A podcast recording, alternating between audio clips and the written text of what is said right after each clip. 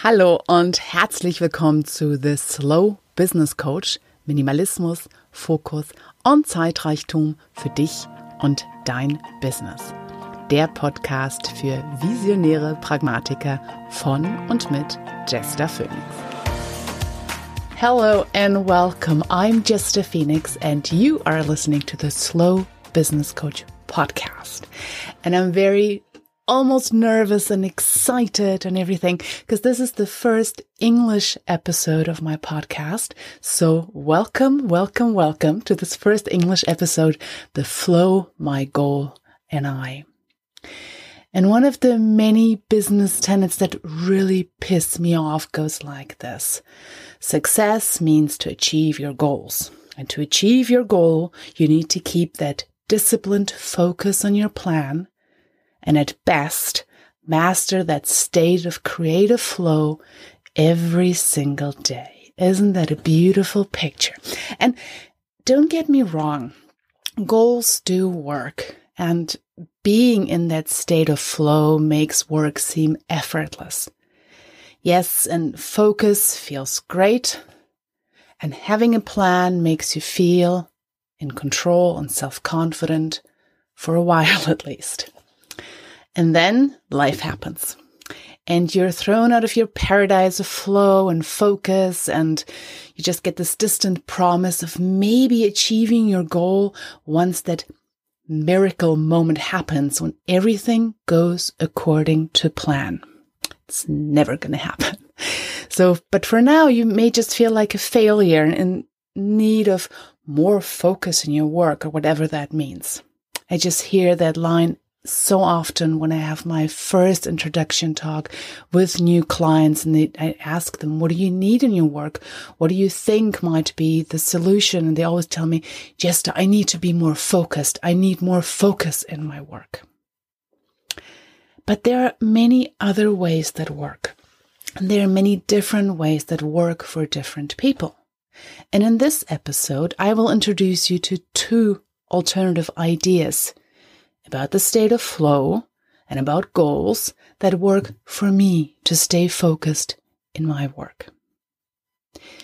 And the first one is like to be in flow, to be in that state of creative flow, sometimes just means to stay with the flow. What do I mean by that? You may believe that to stay in that promising state of flow, you need to be in constant battle with interruptions and distractions.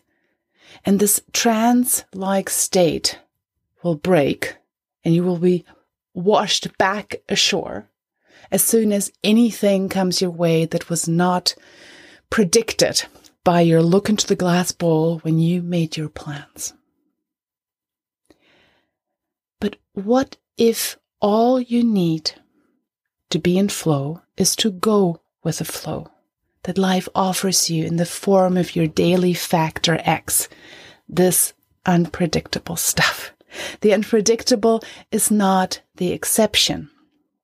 It's the rule and it's life. And being alive does not mean to have to predict and control what happens at all times, especially not predict and control other people and what they do and decide and do to you or don't do. So, what if instead of fighting what life surprises you with, you embrace that reality and just work with what's there? Don't just sit around and wait for that perfect moment of life leaving you alone or working according to your plan. It will never ever happen. And the thing is, you don't actually need that because real focus is to embrace reality to get real, to go with the flow of what happens. So, what if your kids interrupt your work? Maybe just take a break. What if one guest writer doesn't deliver the promised blog article? Maybe just write a spontaneous one yourself and see what happens. What, you know, your printer breaks down. Go buy a cake as a thank you and ring the doorbell next door and get to know your neighbor. Focus means to stay with what is, not with what you think should be. So all these disruptions, all these interruptions and distractions? What if this is what you're supposed to focus on to be alive? What if this is all focus is about? The same is true for goals for me. I don't really like them because they keep me focused on some future and not on what is right now. And I feel like they keep me in a constant state of not enough. Like washed down with this promise of happiness and fulfillment that may happen later when I have done, when I have achieved, when I have earned. You know, I just want to be happy now. I just want to be content now. I don't want to wait for it. I don't want to work for it.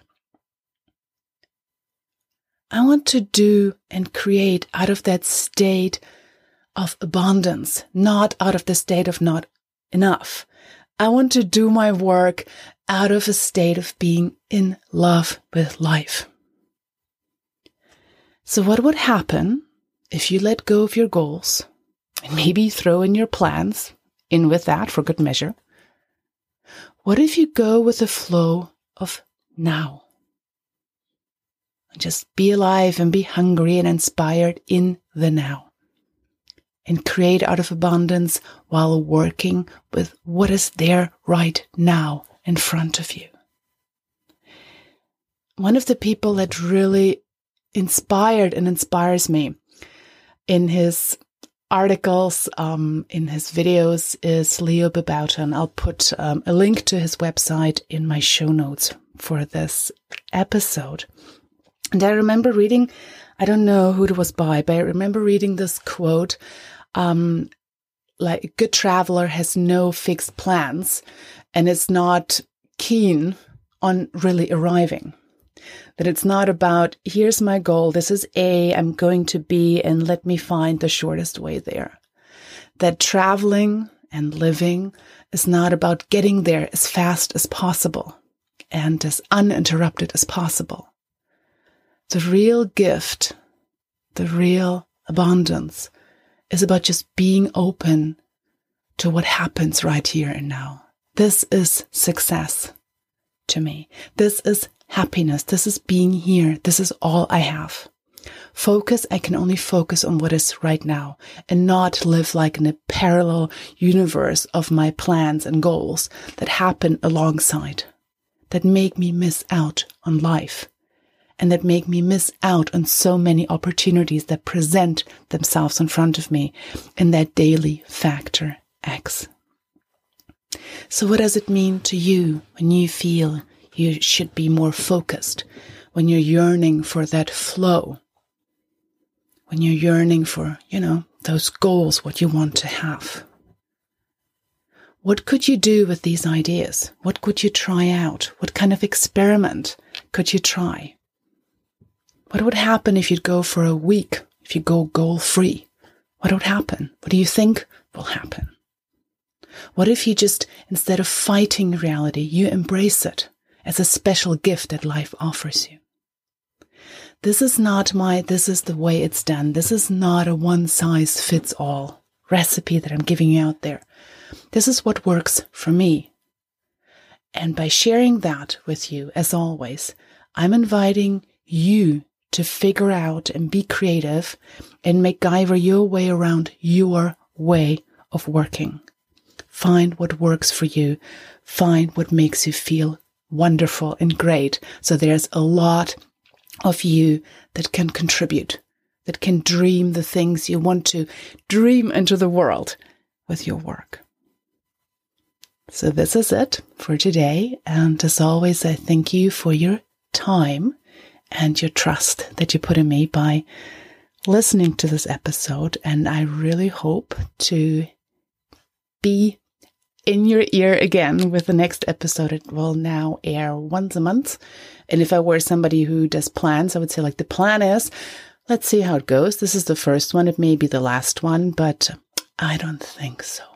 So, here you see you again next time. Take care.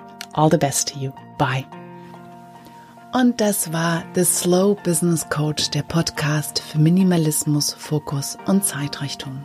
Und wenn dir diese Episode gefallen hat, dann unterstütz meine Arbeit mit ein paar Sternchen auf iTunes oder auch mit deinem Wunschbetrag über den Spendenbutton auf meiner Webseite oder auch in den Show Notes dieser Episode. Bis zum nächsten Mal. Tschüss.